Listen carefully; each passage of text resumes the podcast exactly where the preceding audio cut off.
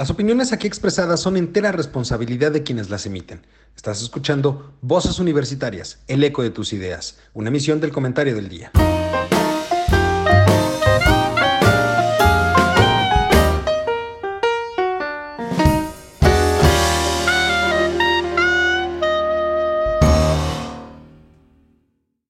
Hola, ¿qué tal mi querido público culto y conocedor? Ya es martes, martes de Voces Universitarias y como cada semana ya estamos aquí el día de hoy.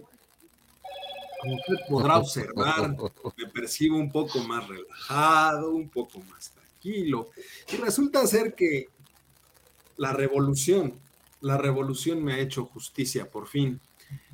El universo ha vuelto a tomar su cauce natural y Charlie Charlie regresó a los controles de este programa.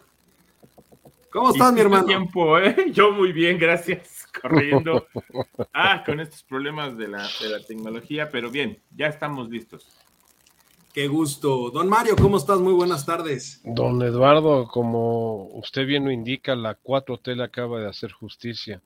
No, no. Acaba de ser usted nombrado Chairo de Oro. Dios, Dios nos libre, nos proteja y mantenga al Mesías lejos, muy lejos de nosotros.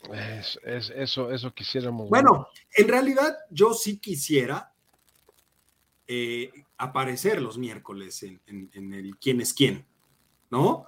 La verdad es que creo que sería un gran honor, un privilegio aparecer en tan sonada eh, sección de las mañaneras, ¿no?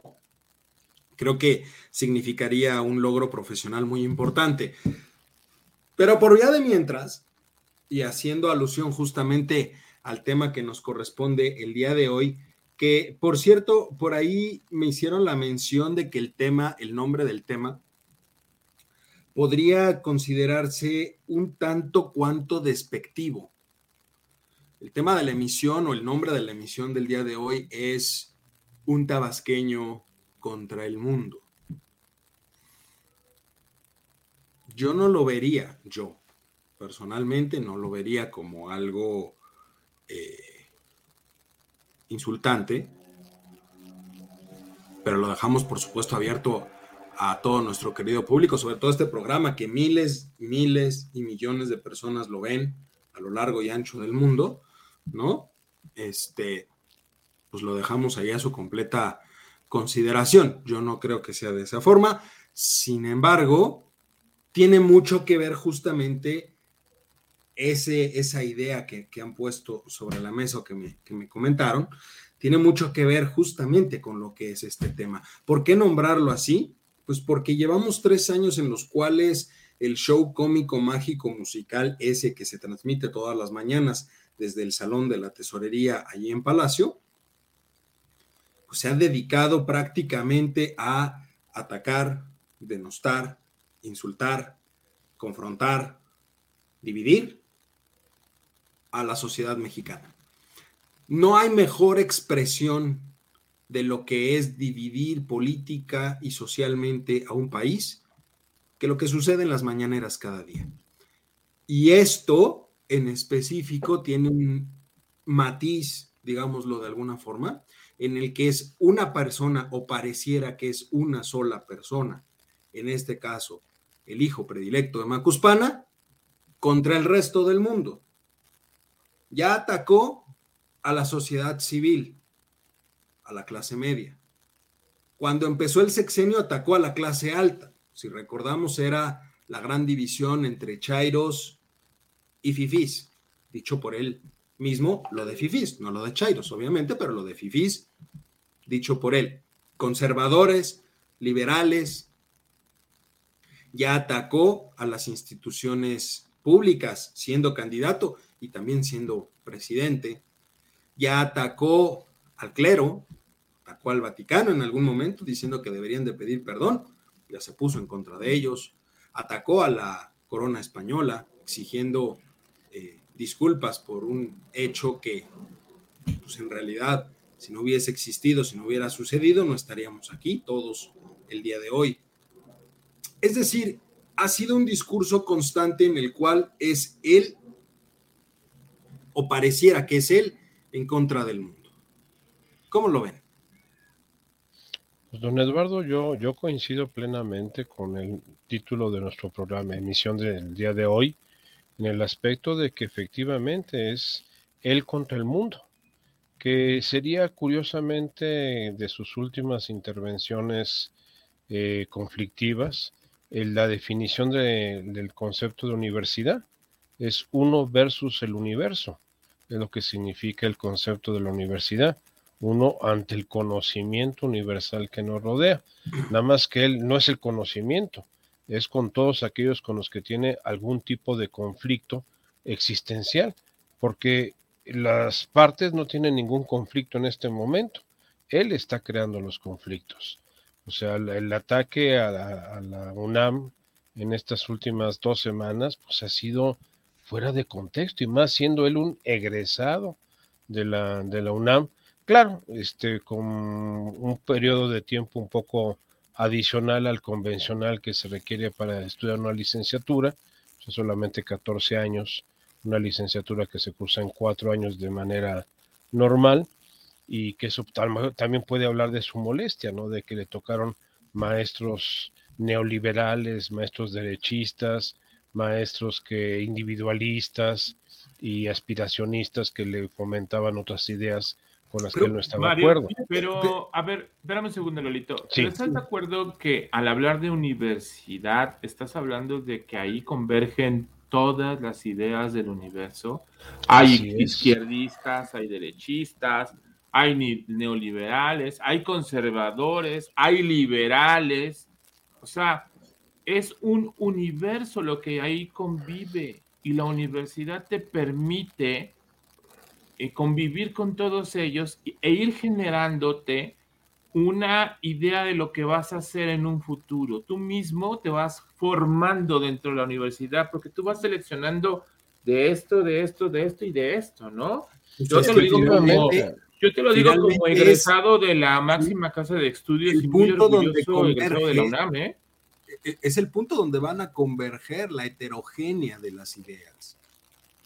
No, no hablamos de una homogeneidad en la idea, en el pensamiento, en la expresión, pero a mí, a mí algo que me llama mucho la atención relacionado con esto, este dicho de, que la, en contra de la UNAM. A ver, para empezar, yo personalmente, yo, efectivamente, mis padres son egresados de la UNAM, tengo muchas personas muy queridas, obviamente tú, Charlie, y muchas otras personas que son egresadas de la UNAM. A ver, para empezar, ese mote de la máxima casa de estudios lo ha perdido un poco la universidad. Eh, sí, es la más reconocida o una de las más reconocidas en América Latina. Tiene muchas cosas que se pueden este, mejorar, por supuesto que sí, como todos tiene área de oportunidad. Hay otras universidades públicas que han logrado superarle en algunos casos y privadas que también la han llegado a superar también. O sea, primero creo que nos debemos de quitar el mote de que la UNAM es el non plus ultra de la educación en este país. Tiene cosas muy buenas, tiene cosas que son perfectibles. No concuerdo contigo, ¿eh? Pero... pero a lo que voy con esto es el dicho de decir o atacar a la UNAM y con tal de no recular, fíjate, en una de las mañaneras en este tema le preguntaron, oiga, la UNAM se pervirtió inclusive en la época del rectorado de Juan Ramón de la Fuente? Y él dijo, sí, sí. E inclusive antes. Es decir, ya ataca a sus propios colaboradores. Bueno, es que e, es el síndrome del escorpión. Su naturaleza lo traiciona y si él se pudiera picar también él mismo se picaría. Eh, yo sí eh, eh, concuerdo con Carlos. Yo, yo no diría que es un mote lo de la máxima casa de estudios. La UNAM es nuestra máxima casa de estudios. Yo no soy egresado de la UNAM, soy egresado del Instituto Politécnico Nacional, al cual todavía no han atacado. Pero el rato Otra gran institución del país. no, tarda. pero no tardan que también le toque los Pero no tarda, le voy a decir por qué no la va a atacar. Porque ellos sí le hicieron caso al presidente y regresaron a clases presenciales. Eh, de eso, ah, Charlie. Eh, el Politécnico siempre se ha distinguido y te lo digo como egresado del instituto, por meterse mucho en la parte técnica. Eh, yo, recuerdo cuando yo estudié la carrera, nos decían que éramos ingenieros manos negras y que en la UNAM eran ingenieros cuello blanco, porque ya se veía la filosofía y la trascendencia de la ingeniería, y acá veíamos los aparatejos y los y los equipos que estabas metiéndole las manos todo el día. O sea, es un, ya, ya llegó, ya llegó el Puma, ya llegó el Puma. No me digas. Y, no, es José Luis Rodríguez. Y no es José Luis Rodríguez. el Puma. No, fíjate que no. Lagarto, como dicen luego. ¿Qué? ¿Dónde estudió usted, don Juan? ¿Yo? Sí. ¿Yo? Este va a decir que en otra parte, pero yo estudié en la UNAM en la, y en la Ibero. Uy, usted, usted es de los amigos de Luis de Alba, de los Chavos ¿ves? Ándale. Más o menos. Este, este, es el mejor exponente de lo que un FIFI puede ser, es él. No, pero a ver, el presidente dijo también que, ¿por qué en Ibero se les ocurrió el 132 y no en la UNAM? Y eso lo dijo en la mañanera. Es correcto. Don Juan era el 133. Sí, así es. Entonces ahí, ahí tienen ustedes un híbrido UNAM Ibero. No, miren, sí soy un híbrido. Menos mal que no dijiste híbrido. Híbrido, no bueno. Recuerde usted que... Eso ya depende de la carrera. no, pero es que recuerda una cosa, la, toga universitaria de los abogados es rojo vino y gris rata. Y es la que usa. Hay que, ahí se los dejo de... de, en el color llevas la penitencia. Así es. Ahorita que hablas de eso, ayer o antier fuimos a un restaurante aquí en Querétaro, Velo. adornado con una serie de refranes y de dichos, y dice, aquí los abogados toman hasta que pierden el juicio. Hasta que pierden el juicio. hasta que pierden el juicio, muy bueno. ¿Eh? a, ver, un poco retomando la, la idea. A ver, pero entonces, ¿por qué? ¿Por qué tanto odio? Bueno, de, bueno, de, dónde sale ese resentimiento? Porque ya es atacar por atacar. Ya no, no, es atacar con una finalidad. déjame decirte que no, yo, yo me puse a investigar un poquito el tema y me llamó la atención que la semana pasada en la Universidad Autónoma de Zacatecas se anunció la nueva reforma universitaria en las universidades públicas encabezada por el actual rector de la Universidad Autónoma de Zacatecas y el nuevo gobernador de la familia Monreal, y que va a servir como modelo para todo el sistema de universidades autónomas este, estatales. Obviamente ahí entra también la UNAM, porque la UNAM es la Universidad Pública Estatal de la Ciudad de México. Eh, no, que, no, perdóname, pero no. Sí, Acuérdate que López Obrador. de la Ciudad de México, ¿no? no, no, no. A ver, a ver. Acuérdense que López Obrador inició un programa de universidades a nivel nacional. Sí, y allí en la Ciudad de México existe una universidad de la Ciudad de México. Efectivamente, que es una universidad patito. Malaya para lo que ha servido. Exactamente. Pero él quiere poner a John Ackerman como el próximo rector de la UNAM. Para que entonces. ¿Qué? qué? Sí, sí, sí, la tendencia está por ahí. ¿De dónde salió qué? John Ackerman. ¿Cómo vas a pues, poner? Ay, Dios mío, no, no, y a ver, luego no, quieren, luego no quieren que uno se encabrone. O sea, es la verdad. ¿Cómo no, es la verdad, o sea. ¿Cómo no quieren que uno arremeta en contra de ese tipo de cosas? Cuando, ¿Por qué? Por... Ojo, ahí ya no solamente está atacando a, la universidad, está atacando la inteligencia de las personas. no, no, y aparte el señor Ackerman es un migrante, o sea, ni siquiera es un, hombre que haya vivido, estudiado en México. O sea, es una persona que su única característica y por lo que está en la política está casada con una exsecretaria de Estado, la función pública. Pero, pero deja tú que, que no sea, este, que sea migrante, Mario desde antes de que la esposa de Keir Merendira fuera secretaria de la función pública. Sí, los dos estaban en UNAM. Eh, los dos están ligados a escándalos de corrupción con el entonces gobierno de la Ciudad de México. Así es, pero ahorita están como investigadores en UNAM los dos. Es correcto, el doctor Ackerman Rose John, así se llama. John, John Ackerman. John Ackerman Rose, es investigador titular B de tiempo completo, nivel Pride D, director editorial de la revista mexicana La Review y en el sistema de investigadores nivel 3. Estos ya cobran. claro que cobran, claro que cobran y cobran muy bien. Como ya están en el SB, ya cobran un buen. Sí. A ver. No, pero no, no es broma lo que le estoy diciendo. O sea, revisen ustedes las crónicas de la semana pasada. En la Universidad de Zacatecas se está gestando este movimiento universitario de la 4T para transformar. ¿Qué es lo que está buscando? Pero, a ver, Mario, una pregunta antes de que continuemos. Sí. Pero la UNAM se supone que es nacional y es autónoma. Tú hablaste de estatal las autónomas estatales, o sea, la autónoma de Zacatecas, la autónoma de Nuevo León, la autónoma de Jalisco, Pero la, autónoma de nacional, ¿entra? Eh, eh, sí, nada más que su base es la Ciudad de México. Tiene algunas, tiene algunas unidades en algunos estados de la República. Sí, pero no se rigen con las estatales, se rigen con ellas. Eh, sí, pero las autónomas son, las estatales son autónomas, ¿eh?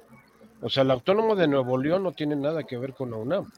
Por eso, pero no tendría, sentido entonces que eh, se tome no a la UNAM, sino a la Universidad Autónoma de la Ciudad de México, que existe. Es una porquería, por supuesto, pero existe. Se creó finalmente y existe la Universidad Autónoma de la Ciudad de México, así como existe la Universidad Autónoma, este, eh, la, la, la UAM. Guadalajara, en Guadalajara. No, tienes también a, la, a, la, metropolitana. La, autónoma metropolitana, la Que, la autónoma metropolitana fue, fue, fue el resultado de la crisis del 68, la crean en el 70 del gobierno de Luis Echeverría. Es cuando crean a la, a la, a la UAM. Entonces, la UAM viene a hacer una respuesta contra eh, la línea de pensamiento de la, de la UNAM. O sea, no sería la primera vez que la UNAM se vea envuelta en un conflicto de tipo ideológico por parte del, gobierno en el poder. ¿Alguien, tiene sonido abierto de algo? Pero inclusive, inclusive Mario, eh, ha habido ya investigadores y profesores titulares de la UNAM que han empezado a renunciar y a salir de la universidad, precisamente por el conflicto que hay con los investigadores, con los 31 científicos, porque finalmente la mayor parte de ellos eran de la UNAM. Es por eso que, que, estoy de acuerdo con Carlos que dice efectivamente nuestra máxima casa de estudios. Déjenme darles un dato estadístico nada más. La UNAM tiene matriculados el día de hoy 350 mil alumnos. No hay sistema educativo en este país que tenga matriculados ese número de alumnos. Eh, hay un buen punto. Que el 85% no sirvan absolutamente para nada, esa es otra historia.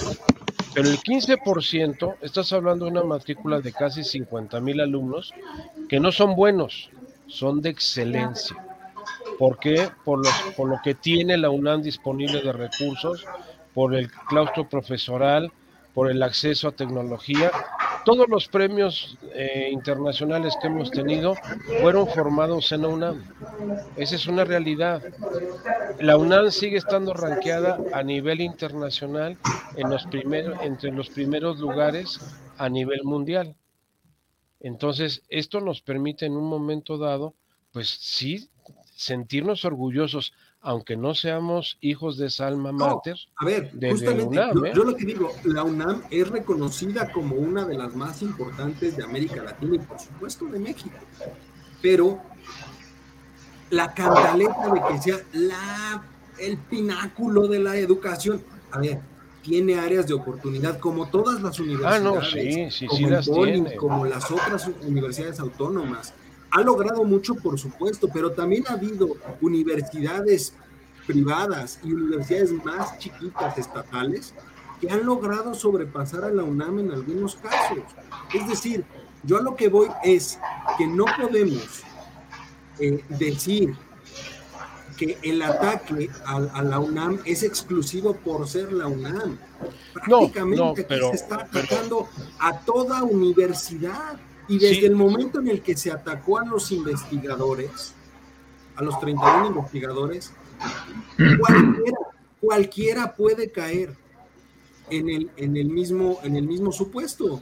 Porque finalmente todo aquel que tenga una beca o que ejerza algún recurso público de apoyo, pues puede estar en el mismo supuesto. Pero a ver, Eduardo, o sea, visualicemos lo siguiente. Eh, las únicas dos universidades o centros de estudios superiores que tienen áreas de investigación profesional son la UNAM y el CIMBESTAF del Politécnico. Párale de contar. Párale de contar, ¿eh? ninguna del sistema autónomo y mucho menos del sistema privado, ¿eh? A ver, doctor Juan. A ver, yo estoy de acuerdo con Carlos. Eh, cuando se aplicaba el criterio de las universidades estatales a la UNAM. La, UNAM es la Universidad Nacional Autónoma de México. O sea, no es del Distrito Federal, ni de la Ciudad de México, ni nada. O sea, es un concepto distinto, creo yo. No podrías decir que son iguales a las estatales que pretenden crear conforme al criterio que, que, pues, que propone Monreal, ¿no? Por supuesto o lo que estás diciendo, Mario. Perdón, pero yo... No, no, pero a ver, Juan, la UNAM no tiene eh, presencia a nivel nacional. Tiene presencia en algunos lugares del, del, país, pero, no tiene una presencia la UNAM, Ah, sí, las FES, o sea, lo que antes eran las CENEPS y ahora son las FES, en el Estado de sí, México. pero eso es en el Estado de México. Pero también tenemos en Baja California, tenemos en León y hay fuera del país Aquí en centros muy específicos. Las de Baja California son para aspectos de oceanografía y de veterinaria. Y en León sí abrieron una institución para estudiar este, es como una FES en León. Es una FES, es una FES. Es una FES. Hoy te investigo bien, pero sí es una FES en León. Sí, pero años que no habría una escuela en otro estado. En otro estado, exactamente. O sea, está concentrada en la Ciudad de México. Inclusive las FES que están en la zona metropolitana reportan Cuautitlán, Ecatepec, Aragón, este, Acatlán, o sea, todas las, FES que tenemos reportan a CEU. CEU es, la, es el centro. CEU es, es, la gran matrícula. Ahora, más todas las escuelas que están incorporadas. Ah, no, esa es otra, otra historia. La incorporación UNAM, a través de la DGIRE, de la Dirección General de Incorporación y Revelación de Estudios, de la UNAM, es la que te acredita los programas de estudio. Entonces, y, que compite a tú por tú con la Secretaría de Educación Pública y que sus programas son eh, propios porque tiene la autonomía académica para poder desarrollar planes y programas de estudio. Entonces, tú puedes ser una escuela privada como lo, lo, fuimos en un momento nosotros en la Universidad Panamericana, que en un inicio éramos incorporados a UNAM y que después se decidió que íbamos a cambiar la incorporación a CEP. Y muchas universidades tienen, por ejemplo, La Salle, muchos años tuvo incorporado a UNAM la Facultad de Derecho y otras carreras las tenía incorporadas a la CEP. Eso es totalmente válido. O sea, es parte del, del, esquema de educación pública de nuestro país. Ahora, pero, pero para no salirnos del tema. del tema en específico, ¿por qué, atacarla, ¿por qué atacar ahorita la base educativa? Ya regresaremos a todos los demás actores, pero ¿por qué atacar ahorita a la base educativa?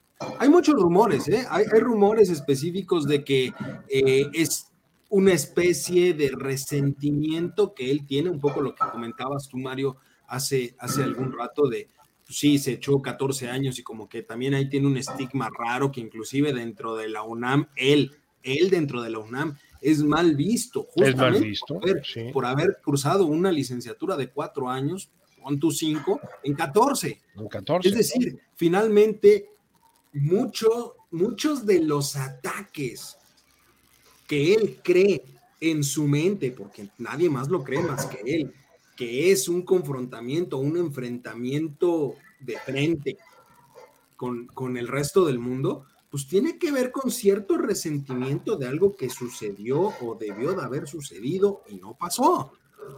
Pero, ¿Por qué ahorita atacar a las universidades? Pero aquí hay una cosa, lo único que está haciendo es alborotar el avispero, porque ya sabemos cómo se las gasta la UNAM en un momento dado. Pues para qué, llámese Monreal, llámese el mismo López Obrador o quien ustedes quieran. el, rector Graue contestó bastante bien. Sí. dijo, La, la pluralidad dentro de la universidad, es lo que se tiene que privilegiar y nosotros siempre vamos a buscar que la UNAM sea un espacio de diálogo y de convergencia de todas las ideas. Que es justo lo que comenté al principio. Así es, Carlos. Es una respuesta. Así es. Maravillosa y dentro del orden específico de lo que es y debe de ser cualquier universidad. Y respetando la, idea del señor presidente, ¿no? Ah, sí, no, el señor presidente puede opinar lo que quiera. Y, y en la UNAM, en las aulas de la UNAM, será bien recibido su punto de vista, mas no quiere decir que lo tengamos que aceptar y acordar. Ah, no, por ah, supuesto. muchas glorias de este país han pasado por la UNAM y muchas desgracias de este país han pasado por la UNAM. O sea, pues, tan solo hay que volverlo a ver a él, a López Portillo, a Echeverría, a, Miguel de la Madrid. Miguel, de la, Madrid, también es, UNAM. Carlos Salinas de Gortari es UNAM. De la Escuela de Economía. De, economía. Cedillo es honrosamente politécnico. De la Escuela de Economía. Pero eh, es a lo que voy, o sea, muchas, repito, muchas personas que han marcado para bien el, la historia de este país han pasado por las aulas de la UNAM como profesores, como alumnos, como lo que tú quieras. Cuauhtémoc Cárdenas, Herberto Castillo y el ingeniero Carlos Slim son egresados de la Facultad de Ingeniería de Luna. Es correcto. ¿Y tienes otro? No, y, podemos hablar de que el 60% de los actuales dirigentes de este país son egresados de UNAM. no, no me digas mucho más. O sea, mucho más. Es, es, investigadora todavía titular en la UNAM. No, no ha renunciado a su. Y que de hecho tiene doctorados en el extranjero. O sea, es, es, en todo, Stanford. es todo el cuadro que odia el presidente. Sí, pero es la, es la delfina. Claudia Sheinbaum es el cuadro descrito por el presidente como lo más bajo, vil y ruin de la sociedad mexicana. Pero es la que, la que están siendo la delfina para el 24. Entonces, ¿por qué demonios atacar? Porque es una forma de crear conflicto y estar constantemente en la agenda. ¿Por qué no estamos hablando ahorita nosotros de que la economía se está frenando? De que los reportes del día de hoy de, de INEGI es para parar, a pararnos los pelos de punta. Del trabajo. el trabajo. El IGAE, el IGAE, el IGAE está desplomado casi 3% con respecto 1.6 con respecto al mes pasado. 1.6. Este, y, que, el índice de criminalidad, como lo platicamos. Apenas hace unas horas se aprobó ya en lo general la miscelánea fiscal en el Senado. ¿Cómo va, eh? ¿Cómo va? ¿No, la aprobaron completa? Sí, sí, La aprobaron sin moverle una coma. Es que se necesita nada más mayoría simple, no necesitan mayoría calificada. A, todos los jóvenes que nos están viendo, que son millones de este país, por supuesto, hay otros millones que nos ven fuera de este país, pero yo creo que no le interesa lo que sucede en la miscelánea fiscal a los jóvenes que nos ven en Estados Unidos, en Inglaterra o en España. Pero a los que nos ven de aquí de México, vayan preparando sus papeles, ¿eh? Si están cercanos a cumplir los 18 años, porque van a tener que ir a hacer ahora el Via Crucis, que implica darse de alta ante el SAT. Yo le llamaría darse de vayan a fichar la, pregunta interesante es, ¿y van a poder sacar cita? Ah, no sé, pero si lo logran sacar, con abusos, porque muchos las van a necesitar. O sea, el, que, el que necesita una cita, si los chavos empiezan a sacar cita y tiene un hijo, péguesele. Y no, no, a partir de cuándo estaría. A partir del primero de enero. a partir del primero de enero. Primero de enero. Así es. O sea que podemos empezar a mandar ya a los hijos a que empiecen a sacar sus citas para que si tienen, Si tienen 18 años o si tienen 15, tal vez dentro de 3 cuando cumplan 18 ya tienen la cita. No, pues yo creo que voy a empezar a armar citas de una vez porque ya basta. No, no, no, ha sido dramático. Las citas en, el SAT han sido la muerte. A ver, es que. Bueno, hay algo que tengo que. Hay algo que tengo que reconocer. El sistema por línea ha funcionado, no te digo que al 100, vamos a ponerlo al 80%. Yo tenía que renovar mi fiel este ah, año. Eso es muy diferente.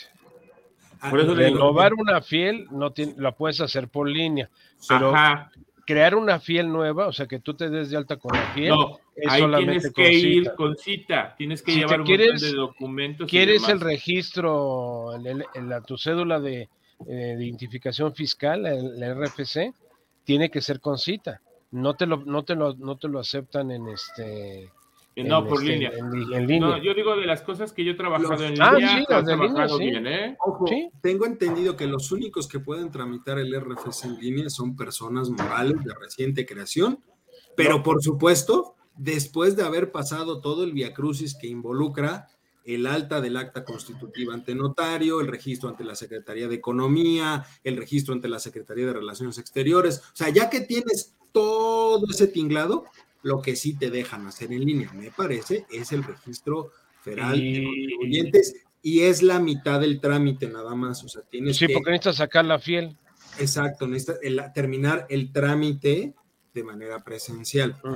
Que, ojo, íbamos bastante bien, o sea, te lo digo. Ah, no, te lo digo con, bien. Te lo digo con conocimiento de causa. Durante el tiempo que estuve yo en el gobierno federal, fui el enlace de la dependencia con la unidad de gobierno digital de la Presidencia de la República y de la Secretaría de la Función Pública. Eran juntas interminables que uno diría, qué pérdida de tiempo, pero en verdad, la dimensión del monstruo que es el sistema de, este, de, de, ¿cómo se llama? De, de recaudación fiscal. No, la, cantidad de trámites, el sistema de trámites del gobierno federal es tan amplia que digitalizar eso o hacer que migre a un término digital requiere horas y horas y horas de trabajo, porque finalmente vas en contra de la propia legislación, porque la legislación te dice la normatividad, no me dejará mentir Juan, hay una normatividad específica para el registro civil.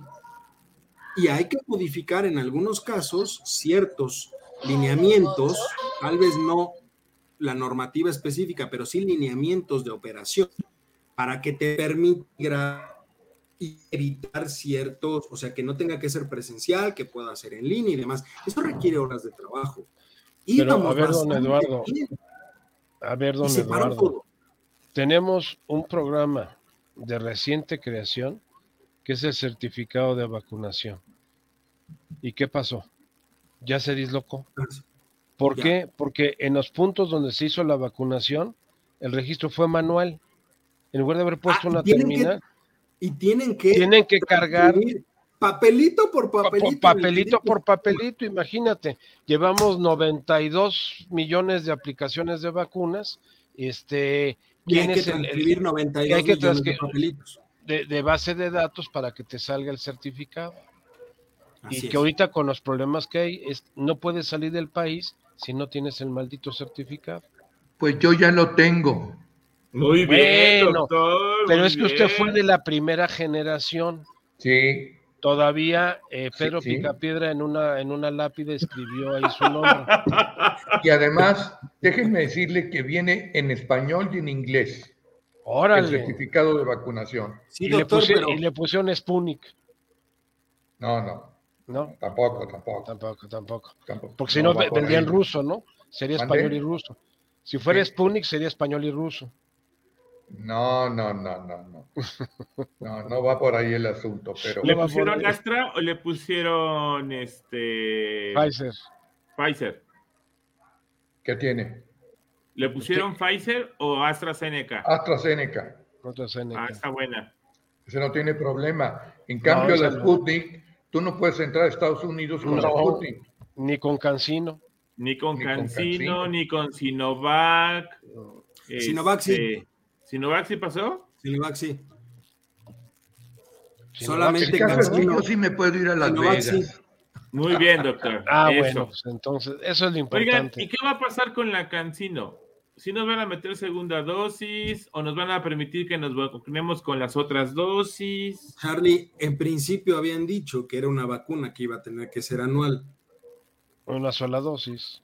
O sea, Pero resulta que no más dura seis meses. Ya deberían de estar armando el proceso para volver a vacunar a Juan. ¿Sí? Pero ¿por qué todo yo? Todo yo. No, es que si en principio esto es anual, estamos hablando que estamos algunos meses de que te debería de volver a tocar. No, pero. No, vacunaron en marzo, ¿no? Sí. No, pero a ver. Marzo. tanto Pfizer como Moderna como AstraZeneca están hablando de una tercera dosis. O sea, ni, siquiera un anual, ¿eh? Y, la misma una tercera dosis la misma Cancino, la Johnson Johnson. Están hablando de una un refuerzo. dosis, exactamente. Y no hay para cuándo, pero eso no se ataca.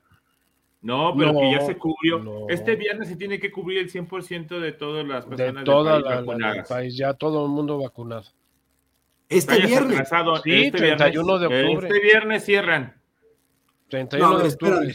No, no, no, es que no puede ser, porque porque no vamos a llegar. O sea, hay pues que sabemos que no. No, no vamos a llegar. O sea, yo sigo esperando. Hace un año debimos de haber tenido el, sistema de salud de Dinamarca.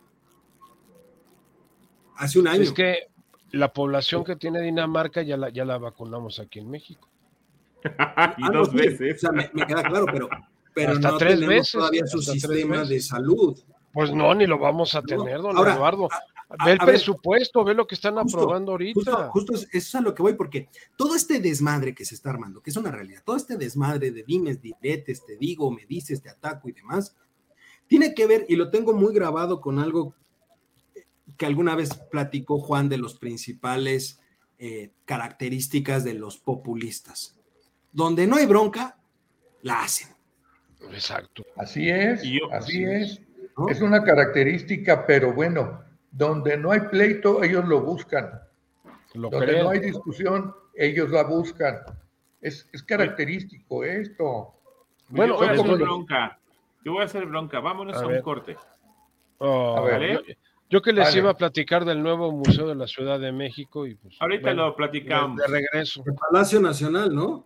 Eh, sí, una ah, vez que termine él de ser presidente, se volverá o sea que ya se chingó a la Sheinbaum. Ya se fregó. Se va a tener que ir a vivir al ayuntamiento de la Ciudad de México. No, porque, no porque va a estar en otro. Vamos a un corte y ahorita regresamos. Vamos al corte.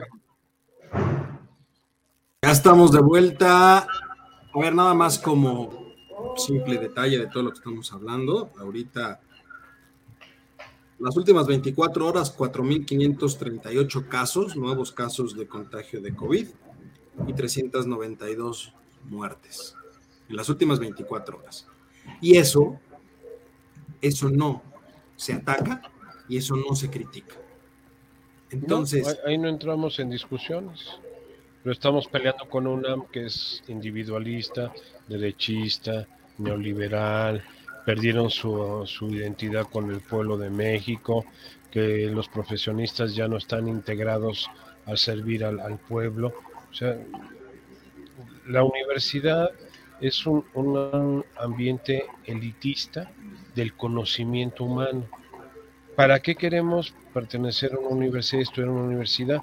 Pues para servir a la sociedad, no al pueblo, porque el pueblo es para él es un segmento del mercado. Pero entonces de la no sociedad. está contradiciendo a él mismo, o sea, porque a, estudiar en la universidad implica ser aspiracionista.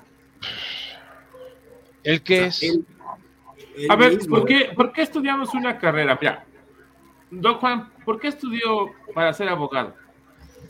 Bueno, mira, yo no estudié, la verdad reprobaba todas las materias. Bueno, ¿por qué iba a la universidad? Ah, bueno. Por las compañeras, por las chicas que conocían en el aula. No, no, no, no. Eso sí, iba yo a la universidad a las tortas en la Facultad de Economía o a las tortas en la terminal de camiones donde, estuvo alguna época, que eran muy baratas, costaban un peso. Fíjate lo que costaban las tortas, ¿eh? un peso en la terminal de camiones. Y en la Facultad de Economía había muy buenos chilaquiles, pero bueno, no, sí estudié ahí porque, pues bueno, digo, sí sale en el hecho, fíjate cómo una cosa de tipo sentimental y emocional, como tú quieras. Yo tuve una hermana que estuvo en la Facultad de Derecho y que en la época que ella estuvo fue la época de, desafortunadamente, de Manuel Barlet. Ella fue este, de la misma generación, pero también de Ulises Schmil, uno de los más famosos ministros de la Suprema Corte. O sea, ha habido gentes muy valiosas. Mi hermana fue la única de su generación que sacó un diploma al mérito universitario. Ella fue la fundadora, igual que sus compañeros, de la Facultad de Derecho en Ciudad Universitaria, 1954-1959. Ella ya falleció, desde luego. Entonces yo un poquito por dar, te lo puedo decir, por darle un gusto a mi papá, me metí a estudiar derecho. Y pues bueno, pues no te voy a decir que fue muy brillante la licenciatura, pero me puse en la gloria con la maestría y el doctorado. ¿Eh? ¿Cómo ven? Y muy bien, muy bien. La gloria creo que se llama una cantina. Dicen mis títulos y ahí está escrito en un momento dado, este, excelencia académica, no me acuerdo cómo se dice. Desde luego, Milagros lo quiso borrar, pero no se lo dejaron, ¿verdad? bueno. Oye, pero los míos también dicen excelencia académica. ¿Vale? Los míos también dicen excelencia académica. No, no, no te escucho bien. Los míos también dicen excelencia académica. No, pero estás un sinvergüenza porque al de servicios escolares se lo ganó varias veces ahí. en el menino de eh, oro, ¿no? ¿Cómo se llamaba? El León de Oro. Pues si no, si no, estuvimos jugando Rayuela para que se los ganara yo. Benito, ¿no? Benito. Exacto. Y todavía tienen la desvergüenza de presumir eso. Hágame usted el favor. Pero bueno, ni hablar. Un poquito por ahí va la cosa. Y sí había cosas que me gustaban, la mera verdad, de, las materias, ¿no? Y, y, este, yo sí cursé, no como dice presidente le aventó por ahí un petardo a este hombre del PAN, ¿cómo se llama? Al que fue Anaya. No, Santiago Krill. Santiago ah, Krill, que le dijo que él, los estudiantes de la Facultad de Derecho no conocían la Constitución y se la reviró. Krill le dijo que lo invitaba a tomar clase o a que escuchara su clase lunes, miércoles y viernes en la Facultad de Derecho de derecho constitucional. Pero es lo que te digo, este va y pica, nomás pica a la gente y pues lógicamente el avispero. Yo digo que hay que tener mucho cuidado y al rato a ver si no se nos alborotan los muchachos, la verdad. No, es un hecho, se van a alborotar. Se van a alborotar. Esto, esto fue una provocación, es una provocación. Claro. Y con 40 peludos armas un desgarreato otra vez en una. Indirectamente, cuando atacó a la clase media, pues prácticamente atacó al 70% de la población estudiantil de la UNAM, el POLI y la mayor parte de las universidades. Pero como iba dibujado de la clase media, pues en realidad no hubo una reacción mayor que eh, los posicionamientos en los diferentes medios de comunicación, en redes sociales y demás. Pero ya atacar directamente a las instituciones educativas, porque repito, atacar a la UNAM, y después lo dijo, no solo la UNAM, todas las universidades donde ya englobó absolutamente a todos, pues prende una chispa sensible ahorita en la sociedad y sobre todo en los chavos. Los chavos sí son incendiarios. Eh, hay, hay que entenderlo así, porque ya le estás diciendo lo que tú haces es aspiracionista, está mal, eres, prácticamente les dice que, es que son lo peor de esta sociedad. De esta sociedad, sí. No son pueblo. Simplemente no son pueblo. Y muchos, ojo, ahí viene un desencanto importante para él. Aquellos que dicen, hace rato escuchaba yo una entrevista que le hicieron a, bueno, no entrevista, invitaron a, su, canal. Eh, Carlos Alarraqui invitó a este chavo, eh, a Tolini. ¿A quién, Híjole, ¿A quién? ¿A Tolini? Antolini. ¿Antolini? No, Antolini no. Hijo, no, no, no, no, de veras, o sea. Antolini es de antología, mi querido es, es, es, una cosa donde dices, a ver, hay, hay, hay gente agachada y este cabrón. No, mira, hay, hay, un término griego que hemos pervertido en el uso del lenguaje coloquial, que es la estupidez. La estupidez la provoca el estúpido. Y el estúpido no es que sea tonto, sino que lo que nos, nos comenta, nos dice, nos causa estupor. O sea, no, nos saca de todo contexto que podamos tener. Entonces, alguien que es estúpido por naturaleza, eh, lo único que anda provocando es el estupor en el resto de los que lo escuchan y lo que, les hacen caso. Entonces, eh, y, aquí empiezo por el inquilino de Palacio Nacional, que la sarta de estupideces que dice todos los días, porque no hay día que no se lleve, que pase el desgraciado al, escenario y que agarre a alguien. Eh, un tuit bastante desafortunado desde mi punto de vista de Claudio X González, que lo agarraron inmediatamente porque son muy hábiles, son muy astutos para volverse víctimas inmediatamente. Este tuit que salió el fin de semana que hablaba de que todos aquellos que pertenecían a la 4T había que hacer una lista y la niña Claudia inmediatamente se subió a que a, mí que me apunten, a la lista, así que a mí que me apunten. Y luego... es lista. Esa es lista, esa es lista, la, la chavaca, es listilla la muchachilla. Media... media talondrada. ¿eh? Media no ¿eh? No, a, ver, es, medio A lo mejor anda con banderita, ¿eh? Anda con bandera. Anda con bandera, pero, pero a ver, toda que yo siempre lo he sostenido, toda aquella persona que se deja ir por una ideología solo por un beneficio y no por convicción, no tiene nada de listo, ¿eh? Es, no, es colmilludo, es colmilludo. Es astuto, es astuto. son atolondrados a veces, ¿eh? Porque no miden. Y, yo creo que Claudia Sheinbaum no va a llegar ni siquiera a la candidatura. No va a llegar a, bueno, no va a llegar a Palacio Nacional porque ya va a ser museo. Entonces no la van a dejar. Y Los Pinos ya no puede porque ya es casa del pueblo. Entonces a ver dónde demonios este, se va, a, desdibujar. Estoy casi seguro de eso, que se va a terminar desdibujando. O sea, los egos que tienes entre Marcelo y Ricardo Monreal la van a desdibujar. Y haberla destapado tres años antes la va a desgastar mucho. Es un golpeteo constante, constante. Por eso se, por eso se, se destapaba la gente un año antes de la elección, para que el golpeteo, y ojo, fuera ya, fuera ya del puesto público, porque finalmente eso le permitía maniobrar más y les permitía sobrellevar el golpeteo de todo lo que habían hecho durante el tiempo que fueron funcionarios públicos. Ahorita la destapas a la mitad de su administración y es un golpeteo constante, constante, constante. Y aunque el presidente haga campaña, recordemos algo muy importante, no hay mejor candidato que Andrés Manuel López Obrador. ¿Sí? No, así como no hubo mejor candidato que Vicente Fox en su momento, pero desgraciadamente la característica propia del candidato es que sabe perfectamente cómo manipular su imagen para que los demás se la compren. Manipular la imagen de alguien más es más complicado.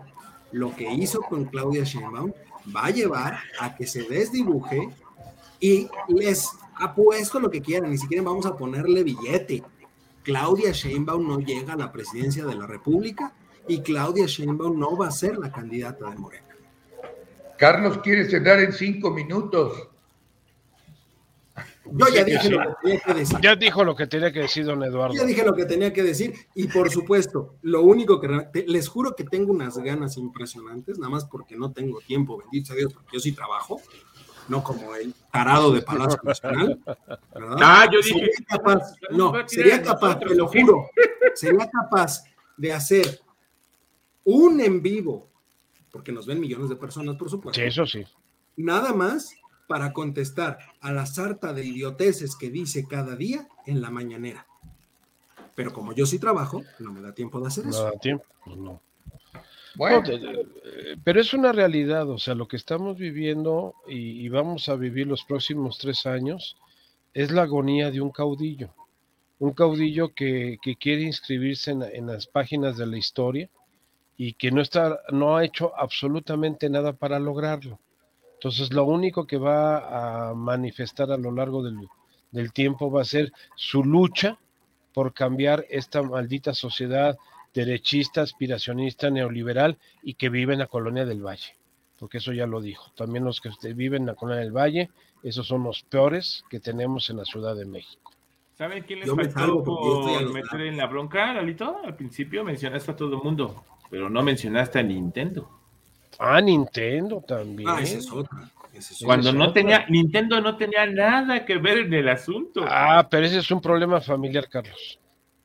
Su hijo es un gamer. El Chocoflan es un gamer. Y entonces, ahorita yo creo que lo tiene harto de que el chavillo se la pasa todo el día pegado al Nintendo. ¿Por qué? ¿Por qué no dijo Xbox? ¿Por qué no dijo PlayStation? Porque ¿Por no, no sabe hablar. No tiene ni idea. Pues no sabe ni siquiera de qué está hablando. Por eso, la noticia era sobre un juego que se llama Free Fire. Exactamente. No tiene nada que ver Nintendo con ellos, es otra compañía por completamente distinta. Y que aparte se distribuye a pues través de internet, lo descargas por internet. O sea, no, no, no, Nintendo porque fue la primera consola que tuvieron. Que conoció, que supo que existía, que era el jueguito de los videojuegos. No, pero vamos, a decir, el, el, el, el videojuego que, que, que, aludieron y que es, es, criminal y todo eso, a ver, ¿por qué no prohíben el, juego del, este, no es del camaleón, del, este... Calamar. Del calamar, del calamar de, este, de Netflix. Netflix. E, ese está peor. Ese está mucho peor. Ese está mucho peor. A ver, ¿por qué, por qué hay... Pero... Es que él usa streaming, o sea, él, no sabe de las plataformas. No, porque el más cuspana no llega. Es muy complicado. yo, yo nada más les preguntaré. Nada más para cerrar. Para cerrar ya cerremos. Yo quiero una reflexión, porque ya amenazó que sí va a ir a la, al, cambio de presidencia del Consejo de Seguridad de la ONU, donde este año nos corresponde a nosotros el presidirlo y ya amenazó que va a ir, va a hablar ante el Pleno y también se va a reunir contra, eh, eh, perdón, se va a reunir con el secretario general de, las Naciones Unidas. Yo les preguntaría aquí, nada más para cerrar, ¿a quién va a atacar desde esa tribuna? Pues ya atacó al mismo Juan Ramón de la Fuente, que es nuestro no, pero en general, ¿cuál va a ser o qué es lo que va a atacar bueno, ya atacó a la ONU, ¿eh? Sí, ya atacó a la, ONU. A la ONU no, a la OMS. No, pero a la ONU y a la OMS. No, no, a las dos, a las dos. A la ONU porque, no compartían las vacunas, me parece. Exacto, porque la ONU no. Y a la OMS porque no ha validado todas las demás. Estando en la propia ONU, ¿va a atacar a la ONU? Sí. Sí, sí, sí. Sí. lo ven así? Sí, claro, claro. Ay, oye, no, o sea, me queda claro que va a atacar, o sea, ya atacó al Fondo Monetario Internacional. le pegó a su alma mater que no le pega en la ONU. Oye, oye, si es AMLO de América, ¿por qué no? O sea, en, su show de AMLO de América va, a pegarle a todo el mundo. O sea, sí creen que le, o sea, además de la ONU, yo, yo creo, ya, ya le pegó al, al Fondo Monetario Internacional, ya le pegó a la OEA, ya. ahora con la CELAC. Este, yo no veo que, atacara a la propia, a la propia ONU, pero sería interesante, ¿eh? porque, porque, a ver, no creo que él tenga un discurso, y por eso la pregunta, yo no creo que él tenga un discurso muy adecuado en términos de seguridad como para que se vaya por ahí. No, él va a hablar de la corrupción. Él no va a hablar de seguridad, ni del hambre, ni de la pandemia, ni de la economía. Él va a hablar de la corrupción. Va a sacar su pañuelo blanco y lo va a agitar en, en el, en el, en el Pleno de las Naciones Unidas. si Khrushchev se quitó, a ver, si Khrushchev se quitó un zapato y pegó con el zapato, pues ¿por qué no va a sacar un pañuelo blanco? No, no, que no cuente el chiste de México. Lo va a volver a, pero lo va a repetir.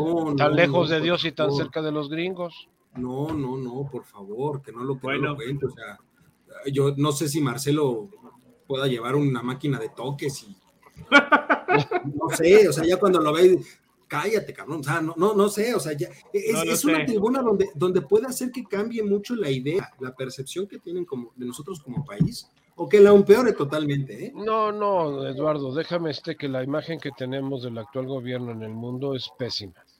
O sea, no, no, no necesita salir al, escenario de la ONU para todo lo que han dicho los periódicos internacionales, los, los programas de noticias y de análisis, no de México, sino a nivel internacional.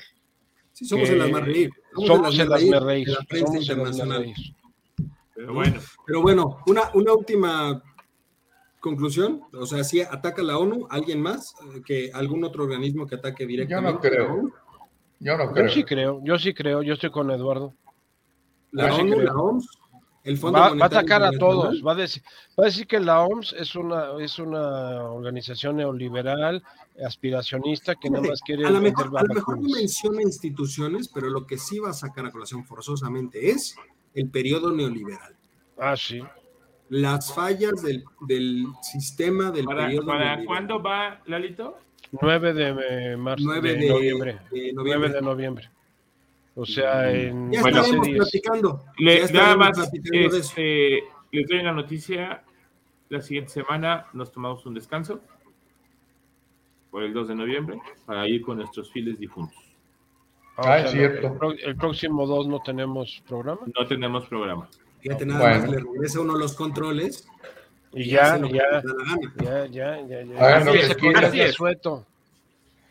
Ahí les dejo mi reputación para que hagan con ella lo que quieren. Es que es el representante sindical del programa. Vámonos, jóvenes. Muchas gracias, Juan. Muchas gracias, Mario, Charlie. Muchísimas gracias. Igualmente. sobre todo, muchas gracias a ustedes. Nos vemos, pues después del 2. No, nos vamos a ver en el cisma de la. Eh, va a ser el día 9 de noviembre que nos veamos, que va a ser cuando haya estado en la ONU.